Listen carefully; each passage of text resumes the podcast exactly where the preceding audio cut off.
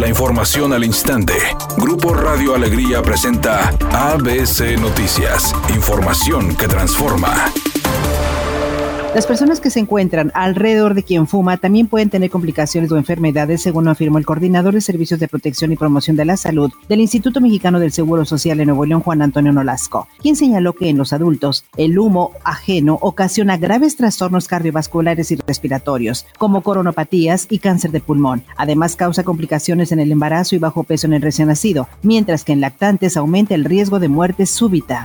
El Partido Revolucionario Institucional otorgó este viernes la constancia a César Garza, que lo acredita como candidato a la alcaldía de Podaca, y quien señaló lo siguiente. Las licencias definitivas se hacen hasta la última semana de febrero. Vamos a terminar responsabilidades públicas, yo encabezándolo, porque tengo como alcalde todavía importantes cosas que hacer de aquí al día último de febrero. Y conforme lo marca la ley, en el día señalado límite, vamos a apartarnos de los cargos. Posteriormente fue el turno de Francisco Cienfuegos como candidato a la alcaldía de Monterrey y finalmente Adrián de la Garza, quien recibió la constancia que lo acredita como candidato a la gobernatura de Nuevo León. Autoridades del Instituto de Movilidad y Accesibilidad de Nuevo León informaron a través de un comunicado que presentaron este día la nueva red de rutas de altas especificaciones como parte del inicio de la reestructura del transporte público del Estado y que integra las primeras 16 unidades con un valor de hasta 3.2 millones de pesos cada una, además de contar con la aplicación Móvil.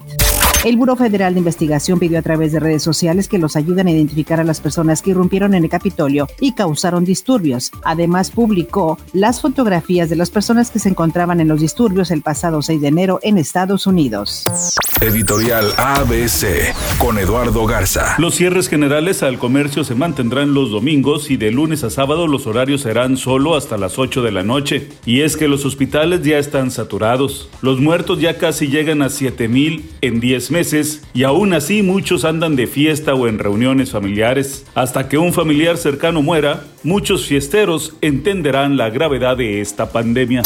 Terminó el ayuno del fútbol y la Liga MX regresa este viernes con tres partidos para esta noche. El primero de ellos es entre Puebla y Chivas, programado a las 19.30 horas en el Estadio Cuauhtémoc. Posteriormente, Tijuana se enfrenta a Pumas en el Estadio Caliente a las 21.06 horas. Y por último, Necaxa visita al Mazatlán FC en el Estadio Kraken a las 21.30 horas. Será el día de mañana cuando los regios comiencen con su actividad en este certamen, con Rayados visitando al Atlas en el Jalisco a las 17 horas y Tigres recibiendo a León en el Estadio Universitario a las 19 horas.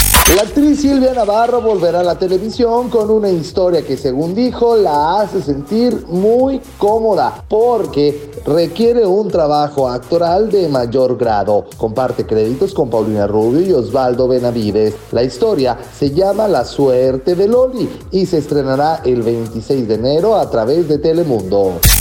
¿Qué tal? Muy buenas tardes, te saluda Uriel Vélez con el reporte vial. En este momento se registra un accidente en el carril express de la avenida Morones Prieto, pasando el puente de la avenida Venustiano Carranza. Sea paciente, la velocidad estimada de avance de 30 kilómetros por hora. Otro choque afecta la vialidad de Paseo de los Leones en dirección hacia el poniente, pasando el puente Rangel Frías. La velocidad estimada de avance es de 20 kilómetros por hora, tómese su tiempo. Mientras tanto, al sur de Monterrey se registra un accidente en la avenida Alfonso Reyes antes de llegar a Lázaro Cárdenas. No se reportan lesionados, pero sí hay carga vehicular en el lugar. Maneje con precaución y recuerde siempre utilizar su cinturón de seguridad. Y no se distraiga con su celular mientras conduce. Que tenga una excelente noche.